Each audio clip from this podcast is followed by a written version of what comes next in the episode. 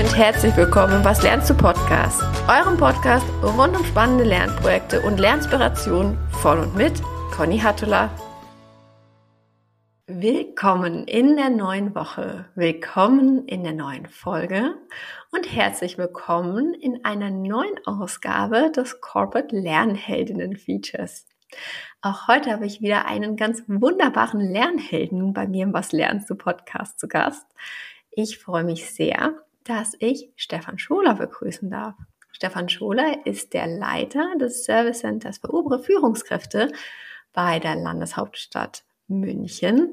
Das heißt, er kümmert sich mit seinem Team um äh, ja, die Führungskräfteentwicklung bei der Landeshauptstadt. Und er ist deshalb ein ganz prädestinierter Lernheld für mich, weil er das Thema Personalentwicklung ja auf eine ganz andere, auf eine neue Art und Weise denkt. Und äh, da freue ich mich ganz tief mit ihm eintauchen zu dürfen. Deshalb, lieber Herr Schuler, ganz herzlich willkommen. Was lernst du Podcast? Liebe Frau Hatula, ich freue mich auch sehr. Eine kleine Premiere für uns beide. Wir haben bislang noch nicht äh, viel zusammen gemacht. Ich glaube, wir haben uns ja über LinkedIn, über das äh, berufliche Netzwerk LinkedIn kennengelernt. Und sie hatten mich dann äh, irgendwann mal angefunkt, weil sie meine Posts gelesen hatten, wenn, wenn ich es richtig in Erinnerung habe. Ganz genau das. Also ich bin über ähm, einen Post auf Sie aufmerksam geworden, äh, wo Sie Ihren Ansatz der Führungskräfteentwicklung beschrieben haben. Und das fand ich so spannend, äh, schlicht und ergreifend deshalb, weil es einmal wirklich ähm, innovativ und neu ist und weil ich es ehrlich gestanden bei einer Behörde so auch nicht erwartet hätte, ähm, das jetzt sozusagen einfach ohne ohne despektierlich wirken zu wollen, ähm, ist es aber tatsächlich ein Stereotyp, den man ganz häufig im Hinterkopf hat. Und deshalb freue ich mich ganz besonders, dass wir da jetzt tiefer eintauchen dürfen. Und ich würde wahnsinnig gerne das Gespräch starten, indem ich Sie frage nach Ihrem persönlichen Lernverständnis, äh, bevor wir dann in das Thema Lernen und Weiterbildung bei der Landeshauptstadt München eintauchen. Ja, sehr gerne, äh, sehr gerne, äh, Frau Hattula. Man lernt eigentlich immer und man ist sich dessen nur nicht immer so bewusst. Und ich glaube, das ist schade, denn dieses fehlende Bewusstsein, dass man, dass man eigentlich immer lernt, 24 Stunden am Tag nicht, weil man schläft, aber vielleicht lernt man auch im Schlaf, da verarbeitet man ja auch vieles, äh, wie wir heute wissen. Schlaf hat eine ganz wichtige äh, Funktion, aber allgemein die Tatsache, dass wir eigentlich immer lernen, dass wir uns darüber nur stärker bewusst werden müssen. Ja? Kleines Beispiel von heute Morgen kann ich vielleicht sagen, ob das jetzt passend ist oder nicht. Äh, ich habe ein Paket bekommen und der Paketbote, den kenne ich schon und ich habe hier ein großes Fenster in meinem Homeoffice. Wenn der kommt, dann winkt er uns immer schon zu. Ein total, ein total netter Typ. Und äh, mit dem habe ich mich hin und wieder auch schon mal so ein ganz klein bisschen unterhalten bei der Paketübergabe. Und mir fällt auf, dass dieser Paketbote immer gut drauf ist. Er ist immer gut gelaunt, er ist immer extrem freundlich und äh, auch obwohl er total im Stress steht, immer bereit für, für einen ganz kleinen Smalltalk. Ja? Und mir ist so aufgefallen, auch heute Morgen so ein bisschen in der geistigen Vorbereitung auf unser Gespräch, ja, ich, ich lerne, ich könnte so viel auch von diesem äh, Paketboten lernen, wenn ich ihn vielleicht ein, einfach mal fragen würde, wie er das macht. Ja, wir alle fühlen uns ja unter Druck, aber ich denke, das ist nicht der Druck, dem dieser Paketbote ausgesetzt ist und er seinerseits scheint wahnsinnig gut damit umzugehen. Und ich denke, so können wir voneinander lernen und äh, die Lernsituationen für uns auch ich sag mal, viel freier und bewusster äh, definieren. Im Sinne von, was kann ich jetzt gerade im Moment aus dieser Situation lernen? Also da habe ich so ein Lernverständnis, was, ja, was jenseits vielleicht dieses, dieses formalen äh, Lernens sich, sich vollzieht. Ich finde, das ist ein ganz, ganz, ganz schönes Lernverständnis, das Sie haben und tatsächlich ähm, auch eine, eine Gemeinsamkeit, die wir haben es mir tatsächlich ähnlich geht, dass tatsächlich eigentlich jeder Impuls im Alltag, der auf einen trifft, der kann ja durchaus eine Lernerfahrung sein. Und, ähm, und das hat ja tatsächlich auch ganz viel mit diesem Zufall zu tun. Also das heißt, es trifft einen praktisch sozusagen etwas aus heiterem Himmel und man kann irgendeine Querverbindung herstellen zu vielleicht einer Problematik, die man gerade hat.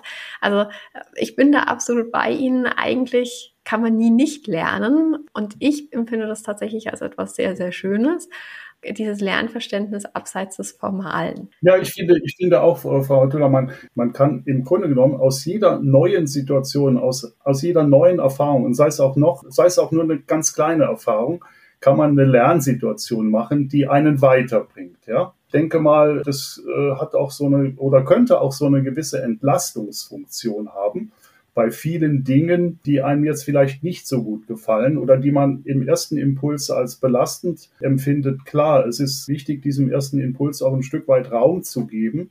Ja, aber dann in, in weiteren Impulsen das quasi umzudrehen und sagen, okay, ist jetzt dumm gelaufen oder wirklich bescheuerte Situation, aber was kannst du daraus lernen? Ne? Was kannst du daraus machen? Was nimmst du damit dafür mit für die absehbare äh, Entwicklung, dass ähnliche Situationen sicherlich wieder auf? Mhm. Jetzt wird mich natürlich an der Stelle wahnsinnig interessieren. Sie haben ein sehr modernes Lernverständnis beschrieben, ein ähm, sehr wenig formales. Wie ist denn das Lernverständnis bei der Landeshauptstadt München? Ist das ähnlich, ähm, dass da wirklich auch dieses Alltagslernen eine ganz große Rolle spielt? Oder ist das eher formal ausgestaltet oder ist es eine Mischung? ich stelle mir tatsächlich vor, dass ein, zum einen auch bei der Vielfalt an Themen, die sie haben und gerade bei einer Stadtverwaltung, stelle ich mir vor, dass ganz viel auch reguliert ist im Sinne von, ich brauche einen, eine formale Schulung für XYZ, damit ich dann auch ein bestimmtes Thema sozusagen anpacken darf. Also insofern stelle ich mir das herausfordernd vor, sowohl die eine als auch die andere Art des Lernens da in eine gute Balance zu bringen. Wie, wie ist das? Frau Hatula, ähm, Sie ahnen das schon, schon richtig mit Ihrem, ja, oder ist es eine Mischung aus, aus beidem? Genauso ist es natürlich. Also wir verfügen bei der Stadt München äh, einerseits natürlich über den klassischen, äh, bei uns auch sehr, sehr dicken mittlerweile digitalen Weiterbildungskatalog, wo ich denke, es gibt kein Thema, äh, das Sie in diesem formalen äh, Katalog nicht finden. Ja, das ist auch zugegeben nach wie vor ganz stark das klassische äh, Präsenzseminar.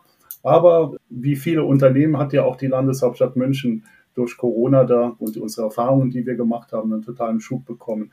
Natürlich auch viele digitale Formate. Es gibt mittlerweile auch kaum noch ein Thema, was wir nicht auch in der digitalen äh, Variante, Variante anbieten. Ja. Also ich habe mir gerade heute Morgen nochmal die Zahlen angeschaut, äh, zentral bei der Stadt München, die zentrale Weiterbildung. Äh, in dem Jahr jetzt bis zum äh, 30.09., also die ersten drei Quartale, hatten wir insgesamt 963 Veranstaltungen mit über 10.000 Teilnehmenden. Das sind natürlich hammermäßige Zahlen, aber Sie müssen wissen, die mhm. Stadt München hat 44.000 Mitarbeiterinnen und Mitarbeiter. Nur im Kernbereich, da sind Gesellschaften wie die Stadtwerke oder die kommunalen Krankenhäuser noch nicht mal mit eingerechnet. Das heißt, wir sind ein, ein riesengroßes Unternehmen, das seinen Mitarbeiterinnen und Mitarbeitern, insbesondere auch Führungskräften, eine breite Palette von Weiterbildungsmöglichkeiten bietet.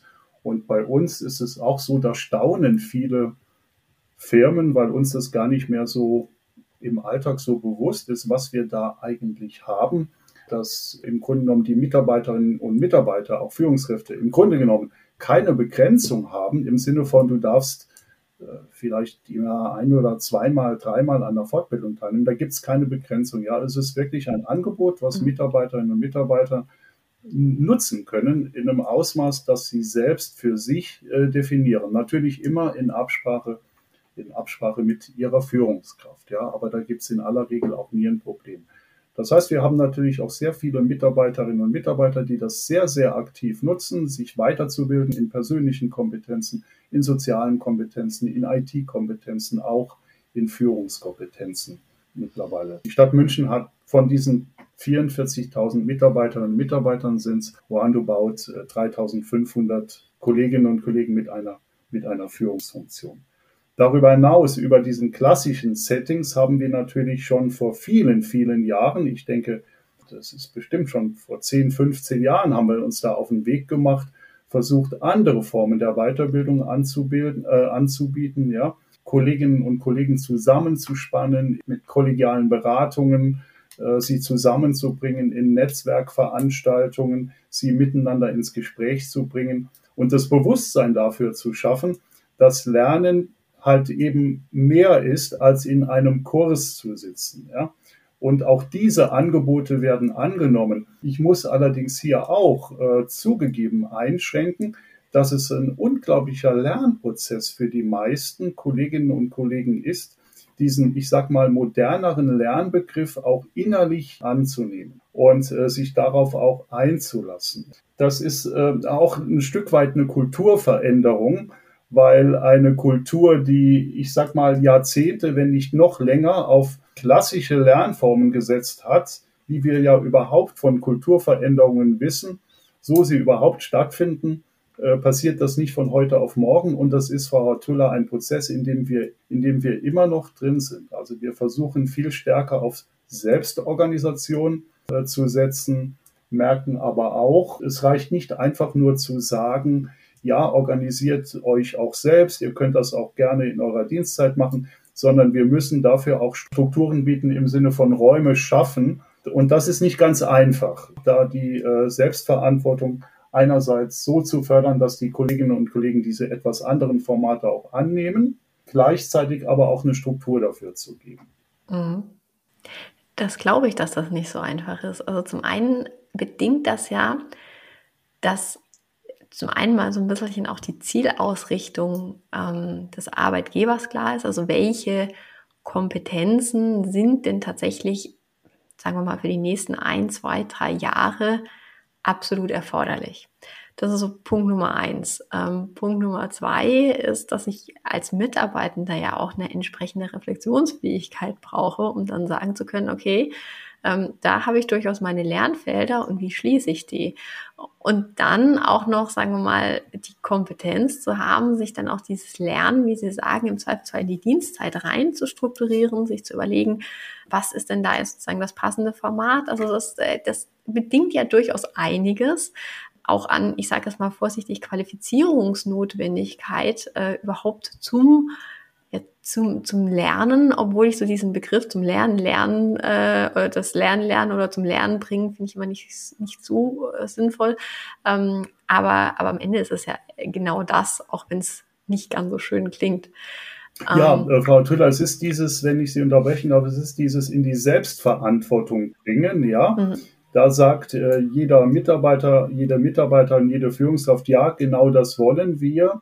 Aber wenn es zum Schwur kommt, wird es mitunter schwierig. Ich gebe Ihnen ein schönes Beispiel. Wir haben zum Beispiel die kollegiale Beratung. Das heißt, kleine Gruppen von Mitarbeiterinnen und Mitarbeitern oder auch von Führungskräften beraten sich untereinander selbst in einem moderierten Prozess zu speziellen Fragestellungen, Herausforderungen, die Sie jeweils individuell vor Ort haben. Da gibt es jetzt keine professionelle Beratung mehr von außen, sondern die beraten sich in einem moderierten Prozess äh, selbst. Das kommt bei uns sehr gut an, ja, wird sehr, sehr nachgefragt. Das haben wir auch in sehr viele, fast in alle Führungskräftereihen integriert.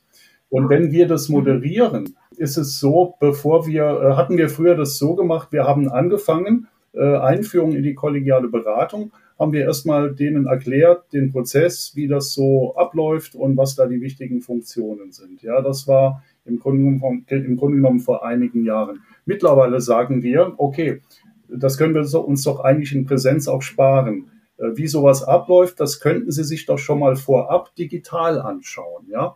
Wir stellen also in unseren digitalen Räumen dann, bevor es jetzt losgeht mit der kollegialen Beratung, mittlerweile die ganzen Unterlagen zur Verfügung und schreiben dann auch in den Einladungen, dass wir voraussetzen, dass wenn die Menschen jetzt zu uns kommen, die das schon mal gelesen haben. So, jetzt findet das Präsenzaktion kollegiale Beratung statt und äh, wir stellen jetzt fest, ich plaudere jetzt ein bisschen aus dem Nähkästchen, gibt mal hin und wieder jemanden, der das auch zu Hause schon vorbereitet äh, und, und gelesen hat.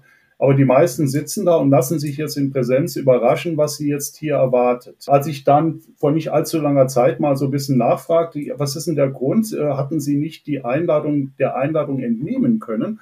Dass wir voraussetzen, dass Sie sich das vorher schon mal so eine halbe Stunde bis zu einer Stunde angeschaut haben. ja, schon, irgendwo doch, aber hm, ja, wenn wir ehrlich sind, da, da fehlt uns dann die Zeit. Dann habe ich die mit, mit folgendem Szenario mal konfrontiert, habe gesagt, wenn Sie eine Einladung bekommen zur Einführung in die kollegiale Beratung, am so und so vielten im Seminarraum X im Aus- und Fortbildungszentrum, zwei Stunden, kommen Sie dann oder kommen Sie nicht? Die Antwort übereinstimmt ja, selbstverständlich kommen wir. Ne? Also an diesem schönen kleinen Beispiel sehen Sie, es ist dieselbe Zeit, die zu investieren wär, wäre, äh, wo Sie aber Schwierigkeiten haben, das in Selbstorganisation auf die Reihe zu kriegen. Das meinte ich eben damit, äh, wenn ich sagte, das ist auch eine Kulturveränderung, die, mhm. die wahrscheinlich einfach nur Zeit braucht. Ja? Und die alte Kultur lautete, wenn ich lerne, komme, gehe ich in einen Seminarraum und höre mir ein bis zwei Tage mal was an. Klar beteilige ich mich auch. Das ist die, die alte Kultur. Und ich denke, es ist ein, ein, herausfordernder Weg, da rauszukommen, aber es ist nicht so, dass wir das nicht schaffen können. Ne? Es ist nur ein Prozess. Mhm. Mhm. Ich finde, das Schöne ist an dieser Beschreibung des Prozesses ja auch, dass damit einfach auch, das ist eine Reise. Und diese Reise, die hat jetzt nicht notwendigerweise ein Ziel, sondern es ist einfach ein stetiger Prozess, in, äh, in dem man sich da befindet. Und dann ist es auch völlig okay, dass sozusagen mal der eine Abzweig und der andere Abzweig äh, da ist und vielleicht auch der Weg zwischendrin nicht linear läuft. Ähm, insofern finde ich das total passend. Sie haben ja jetzt eine, eine sehr, sehr lange Historie in der Weiterbildung der, der Landeshauptstadt München und haben sich dann aber entschieden, vor ein paar Jahren nochmal eine ähm, ganz andere Aufgabe oder ganz anders stimmt ja nicht, aber eine, ähm, eine anders geartete Aufgabe zu übernehmen und haben dann das Service Center für die oberen Führungskräfte übernommen. Und haben mir dann ja im Vorgespräch erzählt, dass sie sich gesagt haben, da gehen wir jetzt einfach das Thema Unterstützung und Weiterbildung der oberen Führungskräfte nochmal anders an, als das bislang der Fall gewesen ist. Ähm, und es würde mich interessieren, zum einen, was war denn der Hintergrund, äh, dass Sie gesagt haben, Mensch, wir müssen da mal anders denken, wir müssen das anders angehen. Und zum anderen, was haben Sie gemacht? Ja, sehr gerne, Frau Tuller, gebe ich Ihnen da noch einen kleinen Einblick, wie es zu dem Service Center für die oberen Führungskräfte kam. Wir hatten im Rahmen eines sehr großen ja, kann man sagen, Reorganisationsprozesses, Veränderungsprozesses des Personal- und Organisationsreferates, in dem natürlich die Personalentwicklung und die Fortbildung auch angesiedelt ist, haben wir im Grunde genommen mal unsere gesamte äh, Struktur auf den Kopf gestellt und Neues entwickelt, organisational und dabei halt auch festgestellt, ich gebe zu, auch durch Beratung von außen, dass wir äh, für unsere oberen Führungskräfte, also im Grunde genommen für unser Top-Management, eigentlich wenig im Angebot haben. Ja? Wir sagten dann eher so, ja, okay, wir haben ja ein, ein umfangreiches, auch schon mehrfach ähm, extern prämiertes Fortbildungsprogramm, fast vorbildliches Fortbildungsprogramm für Führungskräfte. Da können sich ja die oberen Führungskräfte auch beteiligen. Aber zugegeben, war das bei uns so, wie wahrscheinlich in vielen anderen Unternehmen auch. Je höher die Hierarchie der Führungskräfte, umso seltener sieht man diese Menschen halt noch in Fortbildungsformaten. Wahrscheinlich, weil die äh, sagen, ja, okay, haben wir alles schon, haben wir alles schon hinter uns, weil sie ein gewisses Alter vielleicht auch schon erreicht haben, weil sie vielleicht noch weniger Zeit haben oder zu haben glauben als die durchschnittliche Führungskraft. Ja. Äh, in der Vergangenheit haben wir das mehr oder weniger äh, aus heutiger Sicht, sage ich jetzt erstaunlicherweise, auch mit einem großen Schuss Selbstkritik, äh, sage ich das, haben wir das jahrelang einfach so hingenommen im Sinne von, ja, ist ja in anderen Unternehmen auch nicht anders. Ne? Und dann haben wir selber durch einen internen Reflexionsprozess ja dann schon relativ schnell festgestellt, darf eigentlich nicht sein, ja. Also ähm, unser Top-Management im Übrigen, das sind von diesen 3500 Führungskräften bei der Stadt München, von denen ich sprach, ist unser Top-Management. Wir machen das unter anderem auch äh, an Eingruppierungen fest, aber auch an der Funktion, die die jeweiligen Menschen haben, äh, sind das roundabout 300, 300 Menschen, also eine, eine kleinere, eine, eine Teilgruppe dieser 3500. Und dann haben wir gesagt, es kann nicht sein, dass wir die oder dass wir 90 bis 95 Prozent von denen eigentlich nie sehen, dass wir die eigentlich verloren haben. Die haben viel zu tun, aber die sehen ihre eigene persönliche Weiterentwicklung nicht mehr so als das Große, steht nicht mehr so ganz groß auf der Agenda. Und äh, mhm. so hat sich diese Idee entwickelt, Mensch, äh, wir schaffen mal eine Organisationseinheit, dieses Service Center für die oberen Führungskräfte, dass die Zielgruppe ganz gezielt in den Blick nimmt und ausschließlich für die jetzt mal Angebote macht. Ja, ja und da ähm, war es dann so, wir fingen mit einem kleinen Team an. Im Übrigen, wir sind nach wie vor immer noch ein kleines Team. Das ist jetzt vor fast exakt genau äh, formal vor zwei Jahren entstanden. Also am 1. Oktober äh, 2021 sind wir aktiv geworden. Dann haben wir gesagt, wie machen wir denn das jetzt? Ja, also wie es wir, wir hatten keine Blaupause. Ja, wir haben uns auch in vielen anderen Stadtverwaltungen umgehört und äh, ja, die hatten zum Teil Programme auch für die oberen Führungskräfte speziell, aber sie hatten nicht eine Einheit, die sich speziell jetzt nur darum kümmert. Dann haben wir gesagt, okay, wir machen nicht das, was wir eh so gut können, nämlich jetzt mal ein Konzept schreiben, sondern wir fangen einfach mal an, die Menschen zu fragen, was denn der Grund ist, warum sie ob das nur Hypothesen von uns sind, äh, die Gründe, die wir uns so zurechtlegen, äh, aber was in Wirklichkeit die eigentlichen Gründe sind, warum wir diese Menschen so selten sehen. Ja? Wir haben dann sehr viele persönliche äh, Gespräche geführt, strukturierte Gespräche. Das war noch in der, in der Corona-Zeit, Ausgang Corona-Zeit, zum, also zum Großteil in Videosequenzen. Und wir haben eine Befragung durchgeführt aller Führungskräfte mit einer sehr hohen Beteiligungsquote, die lag deutlich über 50, ich glaube über 60 Prozent. Da haben wir dann die entscheidenden Hinweise bekommen und unser gesamtes Programm, dem wir jetzt auf dem internen Markt sind, wirklich ausschließlich, so gut wie ausschließlich an diesen Rückmeldungen erhalten, die wir von den oberen Führungskräften erhalten haben. Ist das unverschämt, wenn ich frage, ob Sie vielleicht so ein oder zwei Sachen teilen können, die da so rausgekommen sind? Also was waren denn die Gründe, warum äh, die oberen Führungskräfte nicht mehr in Schulungen gegangen sind? Ja, wir haben natürlich ganz geschickt, glaube ich, ganz geschickt sind wir vorgegangen. Wir haben nicht einfach gefragt, was sind die Gründe, warum ihr nicht mhm. kommt, so ein bisschen erhobener Zeigefinger. Nein, wir haben die einfach ankreuzen lassen. Pass mhm. auf, also erstens, wie müssten denn Formate gestrickt sein, damit ihr kommt. Und jetzt mhm. konnten mhm. die bis zu zehn verschiedene Formate, wenn nicht noch mehr ankreuzen. Ja? Also von Präsenz zwei Tage, diese zwei Tage hintereinander oder Präsenz fünf Tage, diese fünf Tage aufgeteilt auf ein halbes Jahr, auf ein ganzes Jahr, bis hin mhm. zu äh, kurze Videosequenzen, zwei bis drei Stunden, Coaching, kollegiale Beratung. Wir haben alle mhm. Formate, die wir schon im Angebot haben, äh, zugegeben die wir uns auch aber dann für die Befragung haben neu einfallen lassen, zum Beispiel ganz kurze Videoformate, Netzwerkveranstaltungen in Präsenz.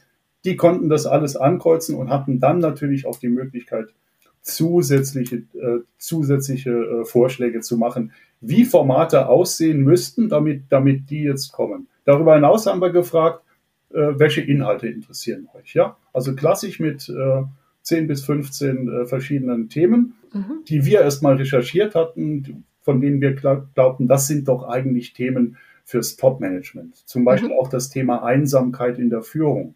Ja, das mhm. hatten wir ja bislang noch gar nicht. Ja. Also die durften uns Rückmeldungen geben zu Formaten und zu Themen.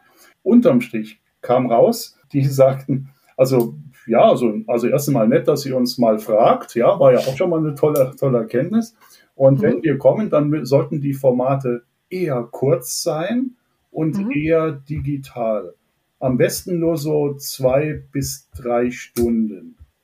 Ja, dann haben wir ähm, daraus ein entsprechendes Format gestrickt, nämlich das sogenannte Espresso-Format, Espresso-Seminar mhm. digital, wo wir, und das ist mittlerweile der Renner bei uns, fast schon das Markenzeichen des Service Centers obere Führungskräfte. Äh, geworden. Wir spannen kleine Gruppen von oberen Führungskräften, also allerhöchstens äh, sieben bis acht, mehr lassen wir gar nicht zu, äh, spannen wir zusammen in digitalen Formaten, zum Beispiel zum Thema Einsamkeit in der Führung oder Führung in der in Krisenzeiten oder eigene Resilienz, weil viele ja auch obere Führungskräfte mhm. kämpfen mit einem Burnout oder mit starker Belastung. Zu diesen jeweiligen Themen gibt es immer eine Viertelstunde Input von einem Experten und dann bitte unterhaltet ihr euch digital mit Video in kleinen Gruppen, äh, wie ihr mit diesem Thema umgeht. Und diese Espresso-Seminare sind bei uns von Anfang an absolut überlaufen. Wir müssen nachsteuern, zusätzliche Termine anbieten. Sie können sich nicht vorstellen, wie gerne die, unsere, unser Top-Management mit uns mittlerweile einen zugegeben digitalen Espresso trinkt. Sie haben dann aber auch gesagt, uns ist die Präsenz schon auch wichtig, aber wir kommen nicht in klassische Seminare, äh, die mhm. ein, zwei Tage dauern, auch nicht ein Tag. Das ist nicht unseres. Wir kommen gerne zweimal im Jahr, zwei, dreimal im Jahr zu, zu Veranstaltungen in Präsenz, vielleicht drei Stunden da aber bitte den Austausch in den äh, Vordergrund stellen und, den Netz, und das Netzwerken. Wir wollen uns untereinander unterhalten und genau das tun wir auch. Also wir setzen jetzt natürlich nicht nur ausschließlich auf diese digitalen Kurzseminare, sondern machen auch Netzwerkveranstaltungen mit sehr interessanten externen, meistens Rednerinnen und Rednern. Wir haben jetzt zum Beispiel in zwei Wochen eine total äh, interessante Veranstaltung zum Thema Umgang mit Zeit. Mhm. Da haben wir einen, einen Philosophen eingeladen, der erstmal äh, ein Verständnis dafür schafft, was ist denn überhaupt Zeit? Warum glauben wir immer, alle keine Zeit zu haben? Was verstehen wir denn eigentlich unter Zeit? Und versucht das dann auf den Führungskontext unserer Leute halt runterzubrechen. Sehr, äh, also prominente Örtlichkeit im alten Rathaussaal, da gibt's ein Catering, viel äh, Raum zum Austausch und interessanter Vortrag. Und auch diese Formate werden bei uns dankbar angenommen. Wir haben jetzt zwei, drei durchgeführt. Es kommen immer weit aus mehr als 100 Menschen. Wir hatten auch schon 150. Und äh, genau, also die, die Rückmeldungen waren, wir kommen gerne, aber die Formate müssen kurz sein. Und wenn wir in Präsenz da, sein, da sind, dann bitte nicht die Präsenz äh, in alle Länge dehnen, sondern eher auch hier kürzere Präsenzformate mit, mit intensivem Austausch. Wir haben viele andere Hinweise noch bekommen. Zum Beispiel kam der Hinweis, Mensch, ein Frauennetzwerk für obere Führungskräfte wäre doch auch nicht schlecht.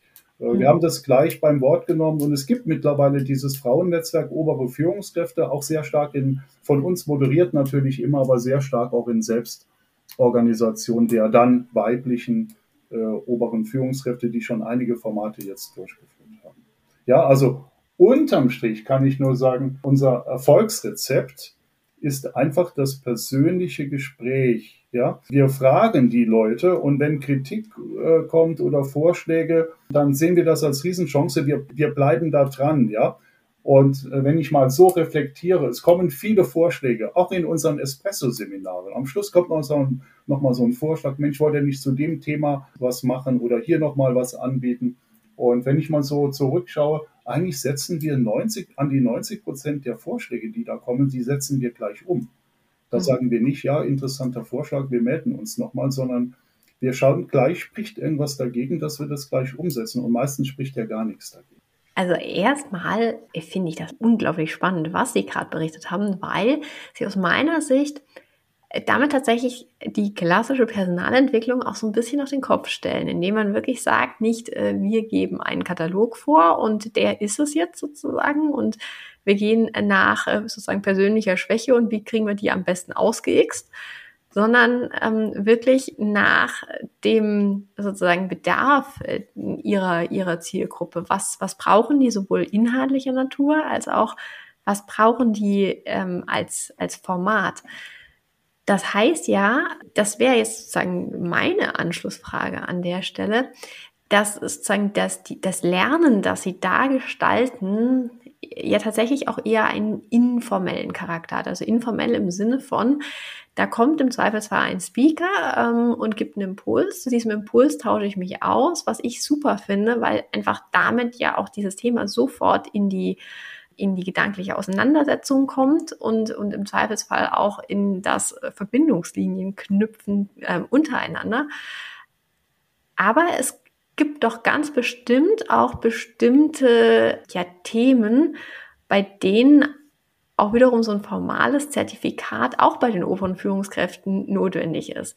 Äh, liege ich da komplett falsch oder spielt das nach wie vor irgendwie auch eine Rolle? Äh, Sie liegen in allem richtig, aber da liegen Sie falsch, Frau Hatula. Äh, nein, also äh, mit, mit Zertifikaten äh, mhm. arbeiten wir eigentlich überhaupt nicht. Also mhm. bei oberen Führungskräften äh, schon gar nicht, aber auch in der Breite von Führungskräften.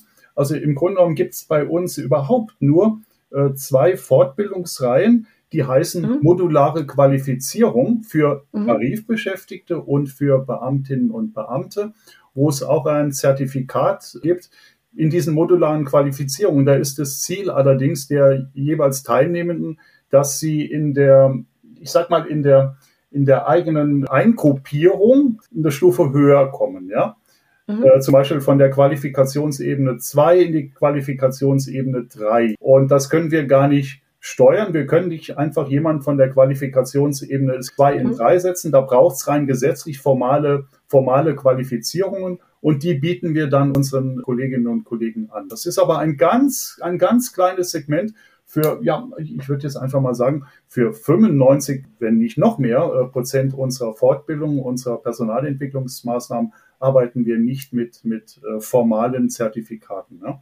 Es sei denn, Sie meinen jetzt Teilnahmebestätigungen, dass ich, wenn Sie das nicht meinen, ne? weil das gibt es natürlich dann entweder auf Anfrage oder in vielen Reihen auch automatisch bekommen die Teilnahmebestätigung. Aber Zertifikate eher nicht. Ne? Aber ein weiterer, ein weiterer äh, Punkt, den Sie erwähnt haben, ähm, das, das informelle Lernen, ja, genau so ist das. Das ist mhm. es, Frau Hatula. Die Leute lernen und nehmen auch das meiste für sich mit. Das entnehmen wir ja aus dem Feedback, was wir zu unseren äh, Veranstaltungen bekommen, ob kurze Veranstaltungen oder dann doch längere in Präsenz. Sie lernen voneinander, ja. Sie, sie sind fast schon, weiß nicht, ob das so ein, natürlich vielleicht auch ein Effekt von Corona noch ist. Sie sind fast schon, ja, süchtig nach Austausch, ja, nach diesen persönlichen Begegnungen. Die persönlichen Begegnungen sind erstaunlicherweise auch digital möglich, wenn, so unsere Erfahrung, wir die Gruppen in diesem Kontext sehr klein halten. Ja? Und da, das ist informelles Lernen pur. Da haben wir übrigens auch noch ein Format, was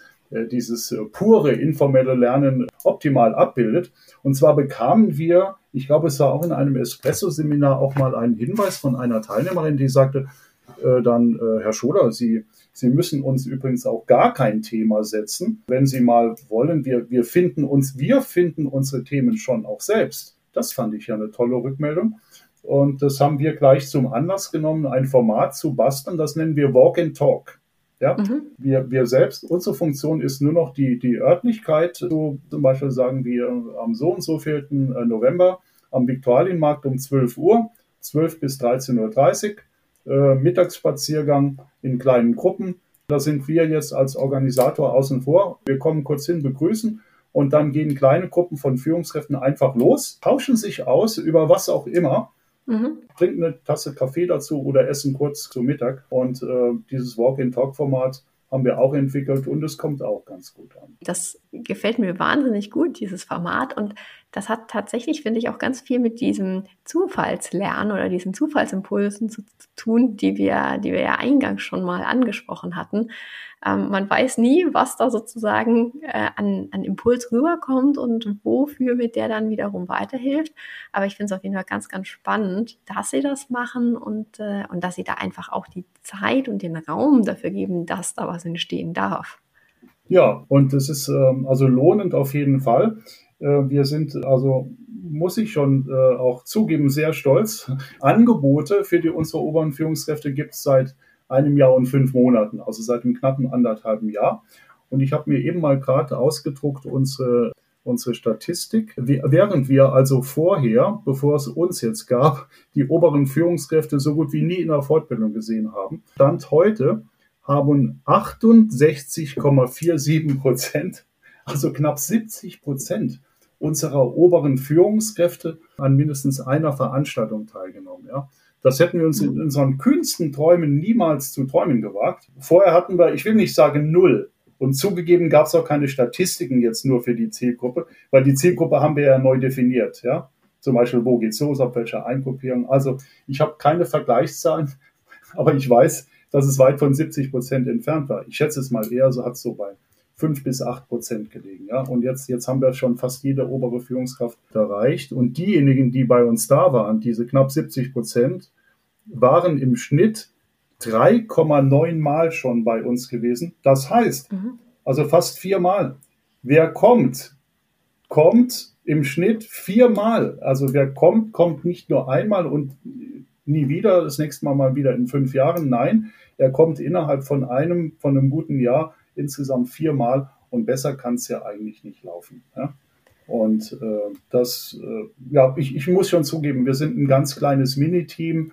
Übrigens auch ein Lerneffekt für uns, was man auch wirklich mit einem kleinen Team erreichen kann, wenn man ein klares Ziel hat, wenn man äh, Schwerpunkte setzt, wenn man sich vom Weg nicht abbringen lässt, ist schon erstaunlich und macht mich ehrlich gesagt auch froh. Ich glaube, Sie dürfen nicht nur froh, sondern Sie dürfen da richtig stolz drauf sein, gemeinsam mit Ihrem Team, weil ich finde tatsächlich, Sie haben damit, finde ich, eine, eine Blaupause auch entwickelt für gute, moderne Personalentwicklung, wie man die ansetzen kann, ja, wie man sie auch schlank denken kann, abseits wirklich so dieser ausgetretenen Pfade, ich nehme unglaublich viel aus diesem Gespräch mit, ganz viel Denkanstöße. Und ich glaube, dass es unseren Zuhörerinnen und Zuhörern ähnlich geht, ähm, dass die sich ganz viel Unterschiedliches aus diesem bunten Blumenstrauß an Themen, den sie da uns sozusagen geschenkt haben, mitnehmen können. Deswegen, lieber Herr Scholer, ich danke Ihnen von ganzem Herzen für das Gespräch. Es war mir eine riesengroße Freude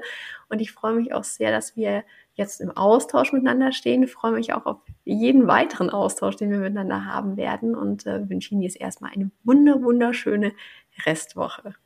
Sehr, sehr gerne, Frau Hatula. Auch mir hat sehr großen Spaß gemacht. Bis bald.